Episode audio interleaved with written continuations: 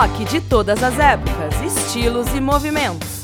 Histórias, curiosidades, playlists exclusivas. Isso e muito mais do universo alternativo debatido por quem manja do assunto. Podcast Rock na Sala conteúdo para curtir e compartilhar. Olá, começa agora mais um episódio do podcast Rock na Sala, o podcast que traz conteúdo, informação e bons sons eu sou o Fênix e falo aqui da sala do QG do Rock na Sala em Jacareí. E o Regis tá lá na sala dele em Monte das Cruzes. Tudo bem por aí, Região? Tudo colorido por aqui, Fênix. Bom dia, boa tarde, boa noite para você que está nos sintonizando aqui nessa frequência digital. Fênix, você está sintonizado nessa frequência digital? Ah, eu tô pra lá de sintonizado nesta conexão aqui para vocês, ouvintes do podcast Rock na Sala, porque hoje, hoje vamos celebrar a televisão brasileira. Aproveitando os 70 anos dela, vamos trazer um especial dos 30 anos da melhor emissora de todos os tempos. Vamos saudar a MTV Brasil, Regis. Sim, Fênix, ao meio-dia do dia 20 de outubro de 1990, a televisão no Brasil mudou radicalmente, cara. Naquele dia e horário, a MTV Brasil entrava no ar para fazer uma revolução comportamental no jovem brasileiro. É, foi o primeiro canal dedicado apenas à música, o que foi uma revolução quando a televisão era uma mídia direcionada a crianças e adultos. Atingiu em cheio o, o público intermediário, aí os jovens, com a transmissão de videoclipes e programas sobre música 24 horas por dia. Isso era muito incomum na época, né? Com certeza. A MTV Brasil ganhou fama imediatamente por ser o canal mais maluco e anárquico da TV fazendo história com seus conteúdos transgressores que ditariam aí é, parte da década de 90, né? Aquela era ainda pré-internet. É, isso aí justamente na década em que a internet deu seus primeiros e ainda tímidos passos, a MTV Brasil foi responsável por nos apresentar um grande número de bandas e artistas e levá-los ao topo. Justamente, para celebrar né, esses 30 anos da MTV Brasil, é, nós aqui do Rock da Sala preparamos uma playlist com bandas que tiveram seus clipes apresentados por nada mais, nada menos que Astrid Fontenelle, Luiz Thunderbird, é, Gastão Moreira, Edgar Piccoli, é, Fábio Massari, Kid Vinil, Beavis e Butthead e outros tantos aí que fizeram a cabeça de jovens que, porra, assim como eu, tiveram suas vidas chacoalhadas a partir do advento dessa subsidiária Tupiniquim, que sempre foi muito mais legal que a sua matriz americana. Ah, que programa lindo de hoje! Que demais! Vamos nessa viagem! E eu separei aqui o Face No More, né, representando os primórdios da MTV. Uh, é, não, não a Epic, mas sim From Out of Nowhere também, do terceiro Real Thing. Que Puta som, né, Fênix? Fez No More MTV, Puta MTV som, fez No More. Puta som, isso aí. Fizemos a abertura hoje ao fundo desta obra de Fate No More. Certeza super merecido, super merecido, mas vamos escutar uma música porque é o seguinte, Fênix, nós outros temos mais influências com tuios que tu tienes. ah, vamos lá. Nós temos mais influência com seus filhos que tu tienes, pero los queremos. Creado y regado de Los Ángeles. Juana's Adicción.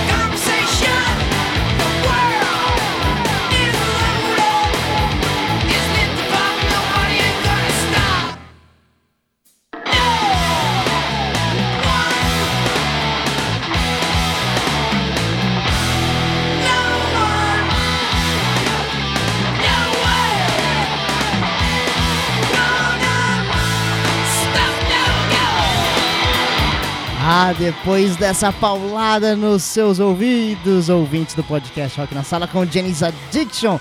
Obrigado, Regis. Vamos continuar aqui a contar a história da MTV Stop, Brasil. Stop é incrível, né? Ela tem, Incrível. tem que ter, né? Eu assisti muito Stop na MTV. Ah, quem não assistiu, delícia. Vamos lá então. A sede da MTV Brasil ficava em São Paulo, né, no bairro do Sumaré, onde foi a sede da Rede Tupi. Prédio hoje tombado como patrimônio histórico, que recebeu na época investimentos estruturais necessários em seus 14 andares para receber todo o equipamento e pessoal da MTV. Um belo trampo, viu, Fênix? Também um belo trampo foi participar do, do- da- daquele concurso da escolha do- dos VJs, né? Meados de 90 que foi feito esse concurso, né? É, sim, Fênix, sim, senhoras e senhores, eu participei desse concurso, né? Um moleque de 16 anos, cheio de sonhos, eu tava lá, né? Mas não importa, o que importa é que a primeira equipe de VJs foi formada apenas pela Astrid, né? Zeca Camargo, Maria Paula, Thunderbird, Gastão, a Cuca Lazarotto, entre outros, né? Só que o lance, o bacana deles é que eles não tinham quase nenhuma ou muito pouca experiência em televisão, né? O que já foi um diferencial. Com certeza, com certeza. E a expansão do sinal, né, pra, pra assistir toda essa loucura que era a MTV Brasil, é, também passou a ser via satélite, é, atingindo 420 mil domicílios que usavam antena parabólica na época, né? Então, o sinal passou de um raio de 100 km, que era ali da, do sinal UHF de Sumaré, para 420 mil quilômetros. Era Ô, Fênix, algo eu coloquei- gigante. É, era- é, é, ele se tornou. Eu, eu liguei a MTV em casa pelo UHF. Né? Olha Eu tava só. dentro desse raio de 100 quilômetros. É, mas, cara, era, era sofrível. Era sofrível. Era, difícil. era. Mas a gente via. Aqui era só via parabólica. Sobe a parabólica. É isso aí, o primeiro slogan foi Te Vejo na MTV e o primeiro clipe exibido foi Marina Lima fazendo um remix de Garota de Ipanema. Certeza. Só que a MTV chegou ao Brasil junto com a onda grunge, né, cara, que varreu o planeta. Porra, Nirvana, Alice in Chains, Pearl Jam, Soundgarden, Mudhoney e a porra toda, né, cara. Então, assim, é, outros nomes também se destacaram, logicamente. Titãs, Paralamas, Skunk, Madonna, Michael Jackson, Guns N' Roses, enfim. Mas vamos aqui nesse especialzinho 30 anos, 20, é, 30 anos de MTV, a gente vai focar nos sons que o Rock na Sala recomenda e um som que o Rock na Sala recomenda, Fênix, que também assistimos bastante esse videoclipe, The Charlatans. The Charlatans fazendo The Only One I Know do primeiro álbum Some Friendly.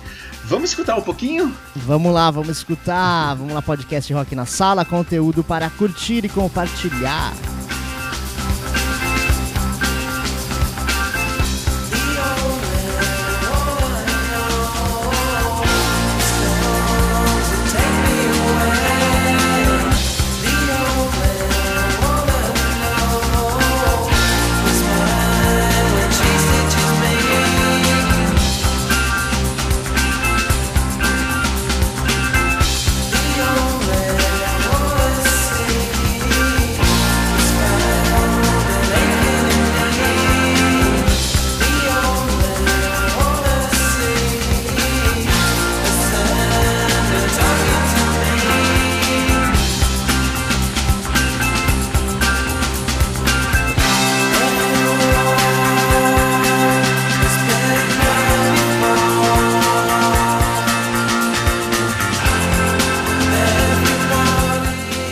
Vontade de sair dançando pelos cantos aqui, mas vamos lá. A MTV Brasil logo criou programas segmentados e sua popularidade se espalhou rapidamente entre os jovens.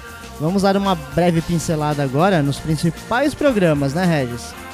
Ah, certeza. Só se for agora, Fênix. Um dos primeiros programas da MTV Brasil foi o Fúria MTV, apresentado por Gastão Moreira, né? E dedicado ao mais puro e mais sólido metal do universo. Ah, o Fúria MTV ficou no ar de 90 a 99. Demais. E também apresentado por, por Gastão, né? Só que daí a partir de 91 foi o Gas Total. Falava sobre hard rock alternativo e ele recebia convidados internacionais para um bate-papo aí. E teve também, né, Fênix, o predileto da casa, o lado B, né? É. focado, focado aí no universo alternativo mundial e o indie brasileiro, né? Ele trouxe uma visão contemporânea e vanguardista do rock de guitarras e dos pseudo-pops que não seguiam aí nenhum tipo de tendência. É, com certeza é o predileto da sala, o lado B, que foi o pioneiro na exibição do- dos clássicos e adorados Nirvana, Pavement, Yola Tango, Pixies, Teenage Fan Club, Radiohead, Weezer, Spiritualize, Sonic Youth, Guided by Voices, Flame Lips e tantas outras bandas que a gente ama. Estão todos sempre no Rock na Sala, né? O lado B, o lado B era transmitido à meia-noite, entre 91 e 2000. Ele foi transmitido, né? Entre 91 e 2000. E teve entre seus apresentadores o Thunderbird, começou com Thunder. Uma época o Kid Vinil também apresentou. Porém, o símbolo definitivo do lado B foi o reverendo Fábio Massari, que nos Uhum. mostrou em sua longa estadia no lado B para que serve a vida. A vida serve, Fênix, pra gente escutar Teenage Fan Club. Ah, com certeza, vamos lá. Essa é pra você, Massari, se você escutar esse podcast. Star Sign.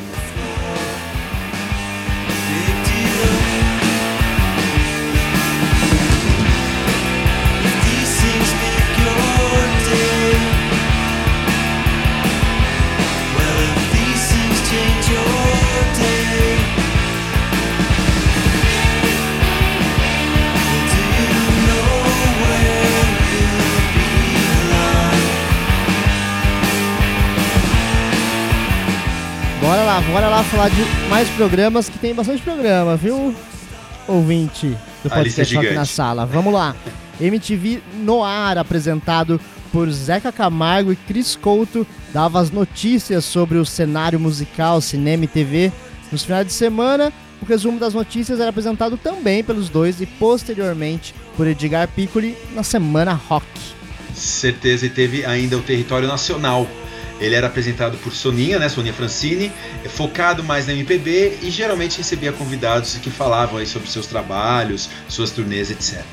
Mas também teve o Cine MTV, apresentado por Chris Couto e depois por Marina Persson, que definiu a atração, né? O Cine dava notícias sobre os batidores de cinema e das trilhas sonoras de filmes. É, a Marina ainda continua, né, com o Cine, só que na Rádio Eldorado.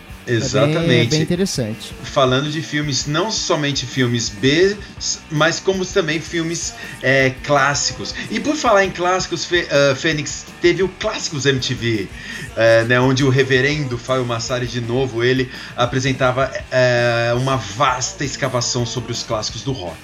Então, uma vez por semana, ele visitava músicos que mostravam suas coleções de discos, Fênix. Esse formato foi copiado à exaustão. É, tem bastante hoje em dia, né, no YouTube. Total. Vamos lá, dando continuidade aqui, Rock História contava a história de artistas e bandas de sucesso, de Rolling Stones a Pink Floyd, de Madonna a Marilyn Manson, de Bob Marley a Iron Maiden, era o grande escalão ali, né? Ficou no ar entre 91 e 99. Porra, um programa muito doido da MTV Brasil foi o 101, vin- 121 minutos. Ele ficou no ar entre 91 e 94, né? Era uma versão do 120 Minutes Ameri- americano e foi apresentado por Thunderbird, cara. É, O Thunder ele mostrava basicamente clipes alternativos, né? É, Mas o interessante é que Thunder gravava os episódios sempre de madrugada em lugares inusitados e até inóspitos, né? Como Porto de Santos, sei lá, o Centro Vazio de São Paulo, é, sob as pontes do Rio Tietê, sacou? É demais. Esse, é- esse era demais. Eu lembro que eu vi Suede no 121 Minutos. Ah, nessa época, o slogan da MTV, é, aliás, em grande parte também dos anos 90, era Eu quero minha MTV. É, certeza. Eu falei, é, falei de Suede, né? Animal Nitrate aí no fundo, primeiro álbum. Esse clipe ele faz uma referência muito louca e assim direta a Twin Peaks, né? Cara, foi dirigido por é, Pedro Romani, que entre outros fez o Park Life do Blur, Common People do Pulp, Design for Life do Man Street Preachers, enfim, uma galera, cara. Inclusive falando sobre é, MTV também, uma das bandeiras da MTV Brasil foi a luta contra a AIDS, cara. O Dia Mundial da Luta contra a AIDS é 1 de dezembro, né? Só que em toda a véspera era exibida uma programação especial sobre o tema, com uma variedade enorme de documentários, entrevistas, clipes e artistas que eram engajados na luta contra a AIDS. Demais. Era muito, mu- muito bom ter isso, né? Na, na Total, TV total. brasileira. Ter uma emissora que levantava, levantasse e levantava essa bandeira aí. Demais. Vamos escutar esse suede um pouco, Regis? Aqui com os ouvintes do podcast Rock na Sala. E já já a gente volta, né? Pra falar mais, que tem muita história nesse especial incrível de 30 anos da MTV Brasil.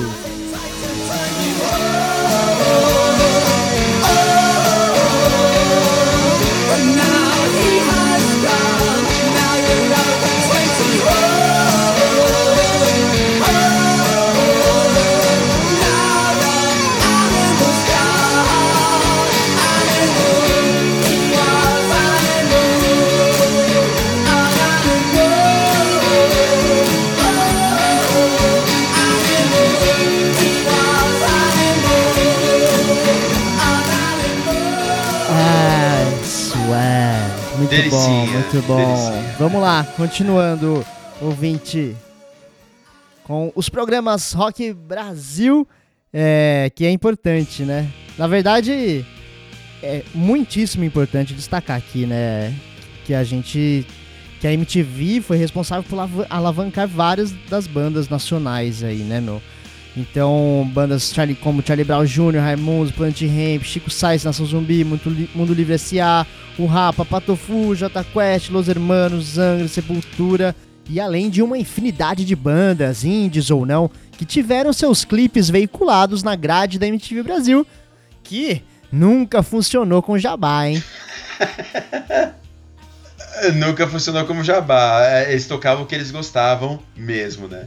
E na grade anual ainda da emissora, assistíamos também a várias premiações. O VMAs, o EMAs, que premiava os europeus, o Movie Awards, que premiava, é, é, premiava filmes, sacou? Mas saía do comum. Eles davam melhor beijo, melhor luta, melhor vilão, né? Coisas que a galera não, não dá por aí. E o VMB. O VMB premiou quase todo mundo no Brasil de 95 a 2012. Demais, sensacional. Sacou?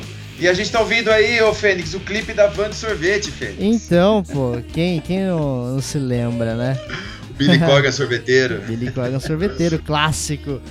E, bom, tem mais programas aqui. Tem Vamos mais lá. programas, fala mais pra gente. Diz O que, que, que vocês têm aí, Fênix? diz que MTV, um dos que ficou aí mais tempo no ar, né? Inaugurado por Astrid Fontanelli, mostrava os clipes mais votados do dia. Grandes musas do canal passaram por ele como Cuca Lazarotto, Sara Oliveira, Didi Wagner e Sabrina Parlatore. Aos sábados, o Top 20 Brasil resumia os mais pedidos da semana pelo Disque. E teve o teleguiado, cara, o programa do Casé, do Casé Peçanha. Os espectadores ligavam para o teleguiado, pediam clipes e tal, né? Tudo, tudo via telefone naquela época. Mas caso a pessoa pedisse um clipe que já havia sido exibido, o Casé, porra, ele desligava descaradamente na cara do indivíduo e causava geral, cara. Muito engraçado. Durou de 95 a 99 o teleguiado. Demais, a MTV Brasil criou ainda outros programas jornalísticos, né? Jornal da MTV, Buzina MTV, Notícias de Verão, Furo MTV, teve os esportivos, MTV Esportes e o clássico Rock Go. Teve comportamentais como Erótica MTV, Ponto P, Fica Comigo, Meninas Veneno, Barraco MTV, como também teledramaturgias e reality shows, né? E claro, o clássico Mochilão MTV. É, eu tô vendo você falar clássico, Fez. O que tinha de, de programa clássico da MTV? No... É, Meu, animações, falando de todos. clássico. Falando de clássico, animações clássicas. Ion Flux, Liquid Television, clássico total, absoluto, referência no mundo. Beavis e Butthead, Garoto Enxaqueca, a Demais. Dária, The Max. Cara, só meu, muita coisa, muita coisa clássica, né, cara? A gente é clássico pra nossa geração, né, cara? É, E falando em clássico, porra, mais um clássico. Vi- o meu videoclipe mais legal de todos os tempos, dirigido por Spike Jonze, outro queridinho nosso aqui. É, Sabotagem gerou lá no VMAs, acabei de falar do VMAs, né? VMAs 94, a célebre invasão de palco dos Beast Boys, que já estavam lá devidamente disfarçados, protestando por esse clipe não ter levado nenhuma das indicações. Cara, no meio do discurso de agradecimento do Michael Stipe, cara, do R.E.M. Foi foda, eu lembro disso aí. Ah, 2009 o VMA, o VMA tentou corrigir o erro lá e tal, premiando com o melhor vídeo que deveria ter ganhado Astronauta de Prata.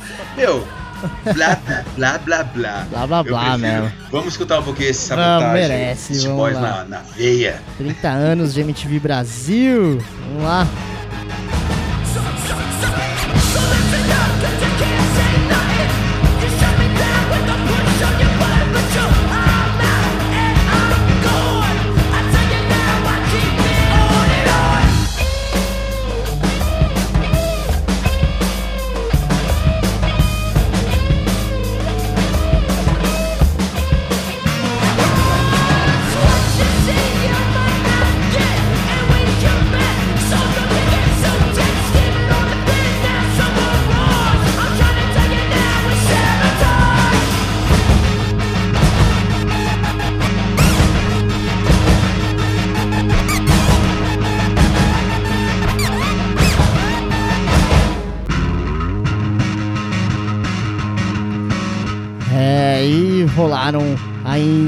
Muitos outros programas musicais, como o Central MTV, Luz, Câmera Clipe, Mondo Massari, Yo MTV, Toca Aí, Acesso MTV, o Acústico MTV, o Luau MTV, Batalha de Clipes, é uma infinidade.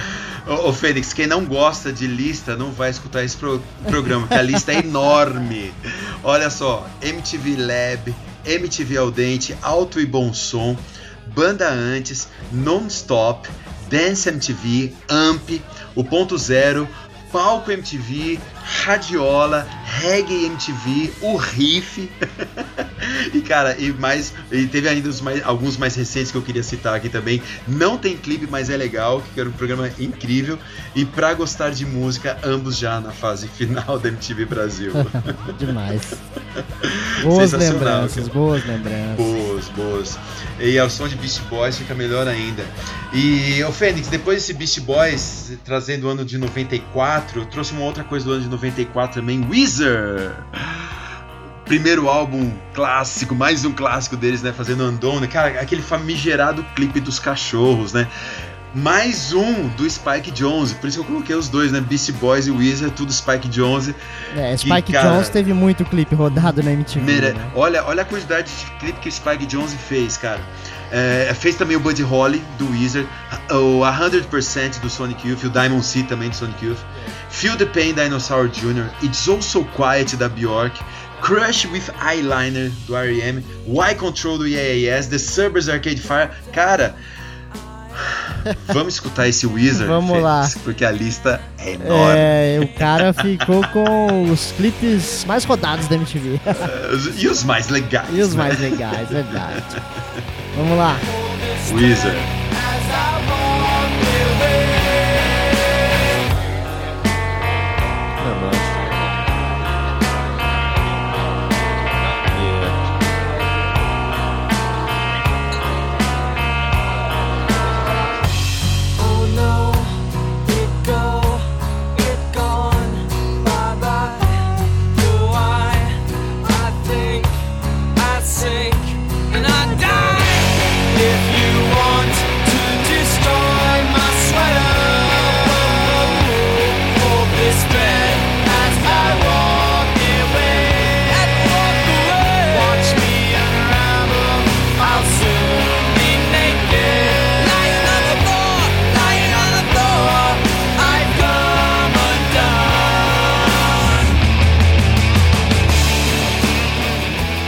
Agora, curiosidades. As Ah, curi- legal, é, as curiosidades da MTV. É, tem algumas aqui. Vamos lá. As primeiras imagens transmitidas pela MTV americana mostraram o pouso na lua da Apollo 11 e a montagem de um astronauta fincando lá a bandeira da emissora. Esse astronauta inspiraria a criação da estatueta do astronauta de prata na premiação do VMA. É, viagem. Da hora, né? E tinha também no, lá no falecido Orkut É uma comunidade chamada Eu Tenho Medo das Vinhetas da MTV. Ai, que demais que é. Eu tenho medo das vinhetas da MTV. Algumas realmente eram de gosto duvidoso, né? Mas é, te- teve outras que continham ainda mensagens subliminares. Só que o fato é que as vinhetas da MTV deram uma cara completamente nova à televisão brasileira, cara. É verdade, cara. Total. Muitos DJs da MTV Brasil se tornaram astros, inclusive, né, da TV brasileira, e acabaram sendo contratados por outras emissoras. Entre eles o Zeca Camargo, Marcos Mion, Fernanda Lima, Maria Paula, Sabrina Parlatore, a Tata Werneck, Marcela Diné, Astrid Fontanelli, entre Fez uma escola boa, né? Fez Ô, uma escola boa. Pô, queria eu ter feito essa escola aí, né? Você tentou, né? E um fator também que caracterizou a MTV Brasil foi o seu jornalismo libertário, cara. Ele era composto por jovens, né, que faziam TV para jovens, algo que era inédito aí na, te- na televisão brasileira. Ah, a diretoria da Abril, né, que entre outras é dona da Veja, do Exame e tal, ah, deu, exa- eh, deu liberdade total para aquela molecada fazer, cara, atrocidades. Então, essa liberdade eh, jornalística levantou bandeiras sociais, né, como a gente já disse aqui, e trouxe também discussões nunca antes debatidas abertamente na TV. Né, como a própria questão da AIDS, a questão do, do LGBT, né, que na época ainda era GLS, eh, e a questão também das drogas. Então, cara, a MTV ela, ela inovou com muita ousadia, cara, ao mandar o jovem desligar a televisão e ir ler um livro. Tinha uma, tinha uma vinheta que falava assim: desliga a TV e vá ler um livro. E ficava, ficava tipo 3, 5 minutos. Desliga a TV e vá ler um livro. Demais, demais. Não se tem mais isso. Ô, Fênix, eu vou desligar a boca, eu quero ver esse My Iron Lang aí. Também quero. Outro clipe que eu vi também na MTV pela primeira vez. Lindo Radiohead, banda do amor da vida. Vamos lá.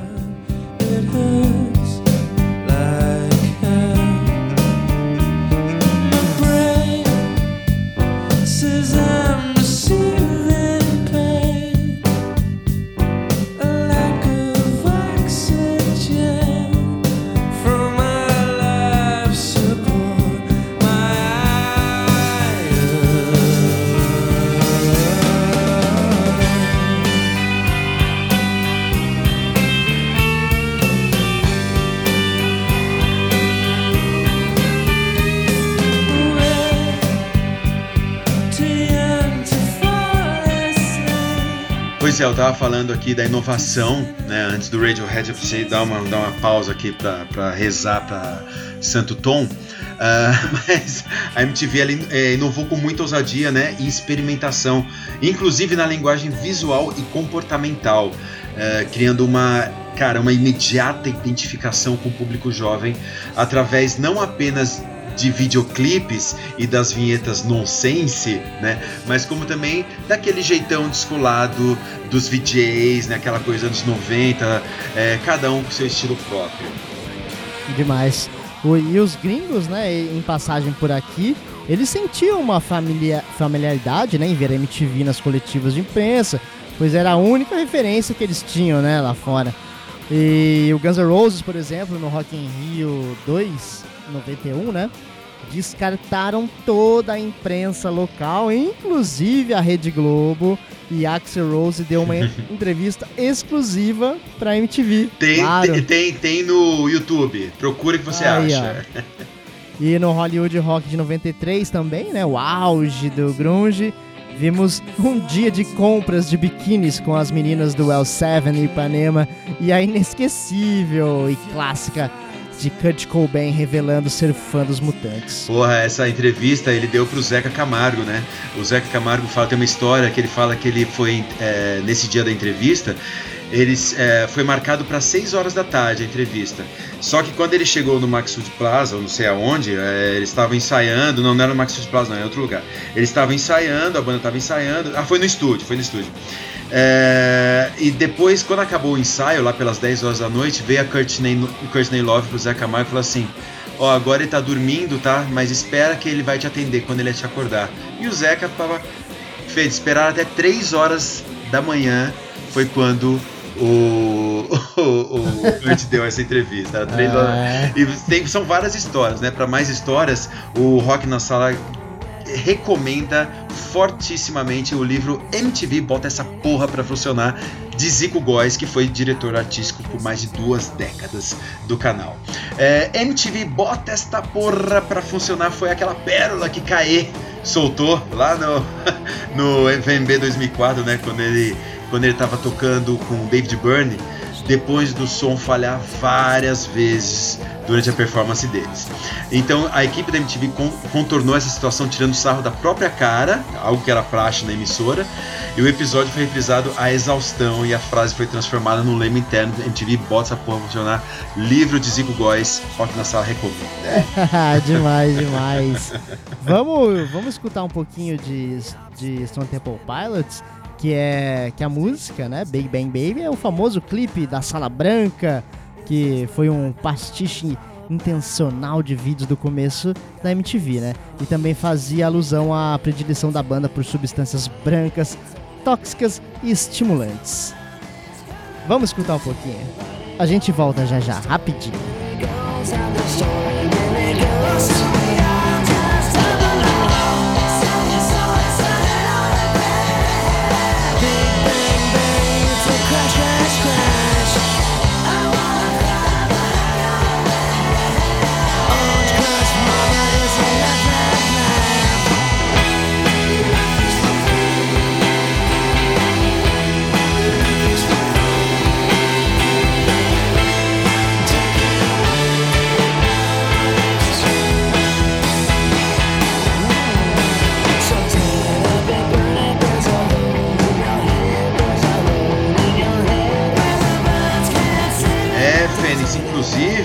Stone Temple Pilots praticamente não excursionaram promovendo esse Tiny Music, é, pois foi um período onde o Scott Weiland ficou um, um ano preso por porte de cocaína, além de outros probleminhas aí relacionados a drogas.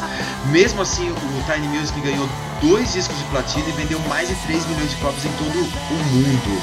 E Big Bang Baby chegou ao número 1 um da Mainstream Rock Tracks e número Demais, 2 hein? da Modern Rock Escuta a banda, Tracks. pega o bem. É isso aí. Puta banda. Stone. Pilots é demais. De volta aqui a MTV Brasil, o acervo da emissora com cerca de 40 mil fitas Betacam analógicas ficou todo armazenado no antigo prédio da MTV Brasil, na Avenida Professor Afonso Boveiro.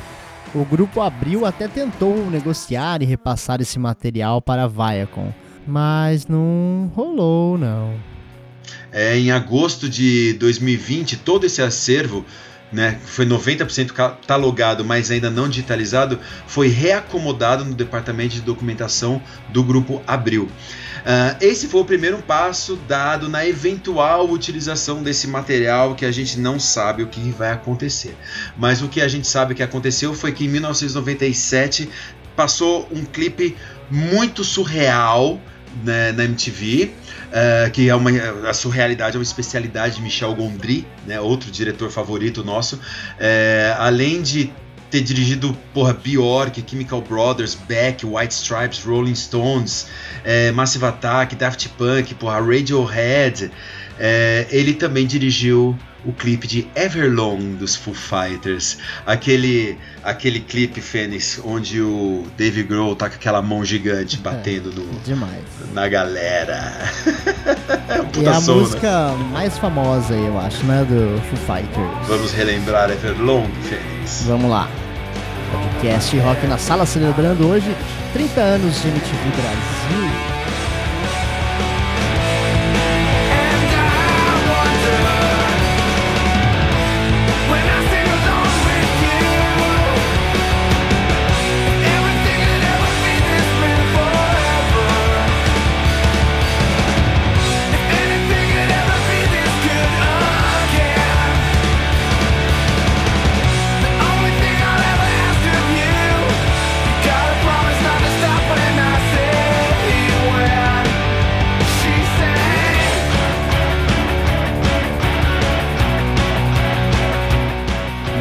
Aproveitando aqui já que Dave Grohl é um cara engraçado, um cara legalzão do rock and roll. Vamos falar dos programas de comédia aí que deram também o tom à MTV Brasil no final dos anos 90, né?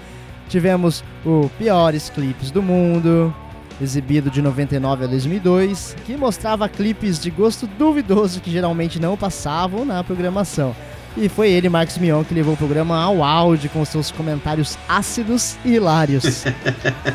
Piores clipes era né, outro clássico, né? Ah, o Gordo a Gogô, falando em comédia, né? Já me veio o, gol, o Gordo a Gogô na cabeça, exibido aí entre 2000 e 2005. Era aquele talk show esquizoide, né? Apresentado pelo João Gordo, com convidados sempre ilustres. E, cara, o Gordo a Gogô foi um dos campeões de audiência da época da MTV, cara. Tinha o Max Fivelinha, porra, ele fazendo aquelas matérias externas e comentários sempre muito peculiares, né? Porra, dávamos muita risada, cara, era muito bom. Teve aquela no Gordo a Gogô que teve a treta do Gordo com o Dado do Labella, né? Que por pouco não se pega durante a gravação. Porra, o Dado armou uma palhaçada, uma brincadeira besta, de Vacilão. péssimo gosto, vacilona, levando arma pro programa. Porra, claro que o Gordo emputeceu, óbvio, né, cara? Lógico. É, tem, tem fácil, dá pra ver na MTV. Na, na MTV.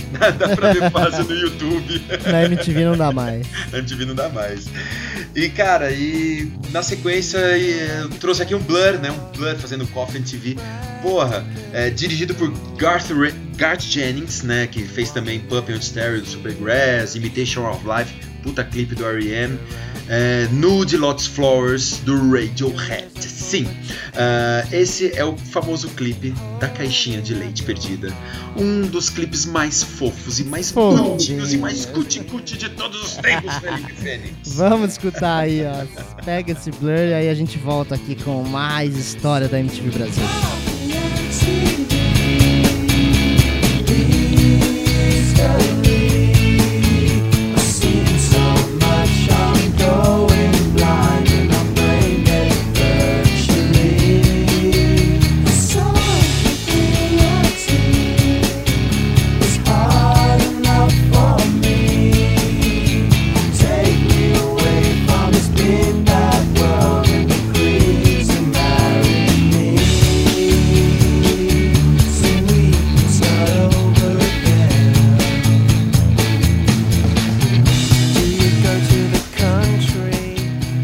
Agora vamos falar de um ícone dos programas de comédia da MTV Brasil, que foi, claro, Hermes e Renato. A atração foi referência de humor que explodiu de 99 a 2009, revolucionando o comum e o sendo ao mesmo tempo. Hermes Renato se destacou pela produção de baixo custo e por satirizar, né, sem meias palavras e geralmente com termos chulos, os mais variados assuntos. Satirizou quadros, programas e novelas de outras emissoras, além de filmes, propagandas e frequentemente eles próprios, né? Geniais, cara, geniais, sensacional. A origem do Massacration, né? E tudo era encharcado com uma forte dose de humor negro, inclusive. Né? Muito humor negro, muita lance pesado. Mas queria destacar também outros programas de comédia, né? Ah, a trupe do Hermes e Renato trouxe sim a Bolsa, eh, o Proxeneta, Tela Class, que porra, Tela Class era espetacular. E tivemos outros também, o Garganta e Torcicolo, o Gordo Pop Show, o Comédia MTV, que também era bem divertido, 15 minutos, né, do Adnet, quinta categoria, o Trolalá com a Tatá, todos eles criados com toda a liberdade artística necessária, sem nenhum tipo de plasticismo, uma coisa que sempre foi muito legal na MTV. É, como esse clipe do Coffee MTV. Ô, Fê, deixa eu contar um segredo. Eu sempre achava que era essa música era Coffee and MTV.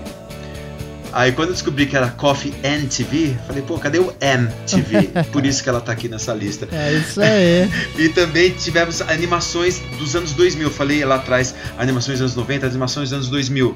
Mega Liga de, de MTV de VJs Paladino, Fudêncio e seus amigos, Infortúnio com Funera, Funéria, o Happy Tree Friends, Vaca Láctica e, cara, tudo isso embalado ao som de Strokes.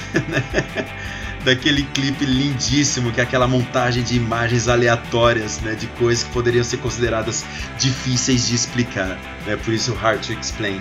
É, e porra, uma explosão de referências pop dos anos 70, 80, 90, dirigido pela equipe de Roman Coppola, só nos resta escutá-la.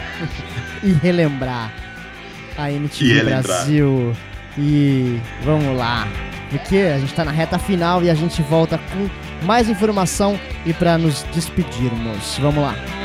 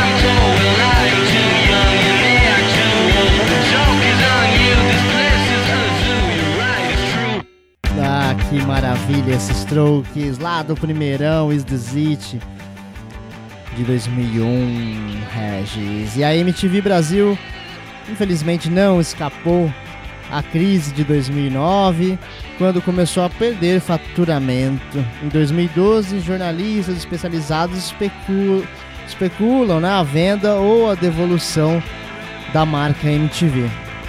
Exatamente. E com a efetiva devolução da marca para sua detentora eh, mundial, né, a Viacom, a MTV Brasil encerra suas atividades no dia 30 de setembro de 2013, quando foi exibido um especial de, de despedida né, do canal. Ela foi então substituída na TV por assinatura pela MTV Chatinha que a gente tem aí hoje e no sinal aberto ela foi substituída pela Ideal TV. É, uma pena. Em seus últimos dias, a MTV Brasil apresentou uma programação nostálgica, cheia de reprises dos melhores momentos registrados ao longo de sua vida, além dos últimos programas da série My MTV com ex-VJs. É, e o último programa exibido foi justamente o último programa do mundo que envolveu um passeio aí pelas, depen- pelas dependências do prédio, né? É, eles entrevistavam quem não aparecia nas câmeras, recepcionistas, zeladores, faxineiros, roteiristas, diretores e tal, onde foi discutido o passado, o presente e o futuro das mídias de comunicação. É demais esse programa, a gente sempre dá uma revisitada ali, né? Que é engraçado, é bom relembrar. E em seguida, Thunderbird apresentou né, sua despedida. Depois a, a ex-VJ Cook apresenta o último clipe, Maracatu Atô- Atômico, ícone né, do Mangue Beat aí de Chico Sainz na Zumbi, autoafirmando o nome Brasil MTV. E Astrid Fontenelle encerra então a programação, lembrando que foi ela quem abriu as transmissões, né? E a última vinheta, ah, ao som de O Rameu da, da Tia Rita, né? Tia Rita Lee, foi uma seleção de imagens de funcionário da emissora. Por fim, surge na tela uma logomarca da MTV com as cores da bandeira brasileira, né? Sobre o fundo preto. A logomarca foi diminuindo, diminuindo, diminuindo e desapareceu no fundo preto, sendo essa a última imagem da MTV Brasil. E essa foi a nossa é, homenagem à MTV Brasil. Fênix, eu, eu, trouxe aqui o Nirvaninha You Know Alright pra fechar de 2002. Foi lançado só em 2002 porque Smell Like Teen Spirit é a cara da MTV. A gente tem que assumir isso. Mas You Know Alright é um puta som e eu acho que mereceu. Com certeza. que final triste, mas feliz por termos vivido, né? A MTV Brasil Vivemos. aí, né? E esperamos que você que tenha muito. ah, no- nos escutado também tenha curtido muito a MTV como nós curtimos. Fica aqui nossa pequena e singela homenagem à MTV Brasil. É isso aí. Então, fica assim. Vamos encerrar essa transmissão aqui, mas a gente volta daqui 15 dias. Pode ficar tranquilo. Um beijo, ouvinte do podcast Rock na Sala. Valeu, Regis. Até a próxima e vamos de Valeu, Nirvana. Tchau!